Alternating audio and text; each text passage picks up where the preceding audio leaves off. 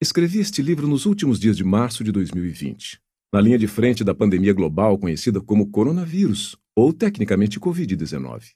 O vírus afeta os pulmões e, nos piores casos, mata por asfixia. A primeira morte pelo vírus foi relatada na China em 11 de janeiro de 2020.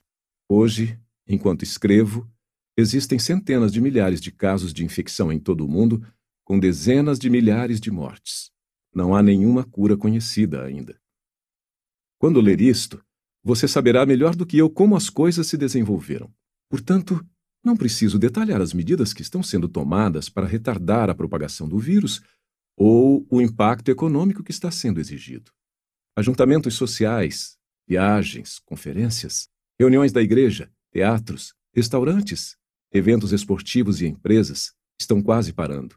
Isso não é sem precedentes globalmente ou nos Estados Unidos. Na epidemia global da gripe espanhola influenza de 1918, usando as estimativas dos Centers for Disease Control and Prevention, 50 milhões de pessoas em todo o mundo morreram. Mais de 500 mil eram americanas. As pessoas sentiam sintomas pela manhã e estavam mortas ao cair da noite. Os corpos eram recolhidos na frente das casas para serem levados para sepulturas abertas por escavadeiras. Um homem foi baleado por não usar máscara. As escolas foram fechadas.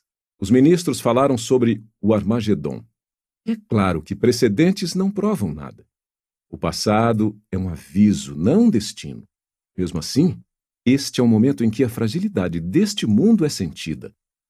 As fundações aparentemente sólidas estão tremendo. A pergunta que devemos fazer é: temos uma rocha debaixo de nossos pés? Uma rocha que não pode ser abalada nunca?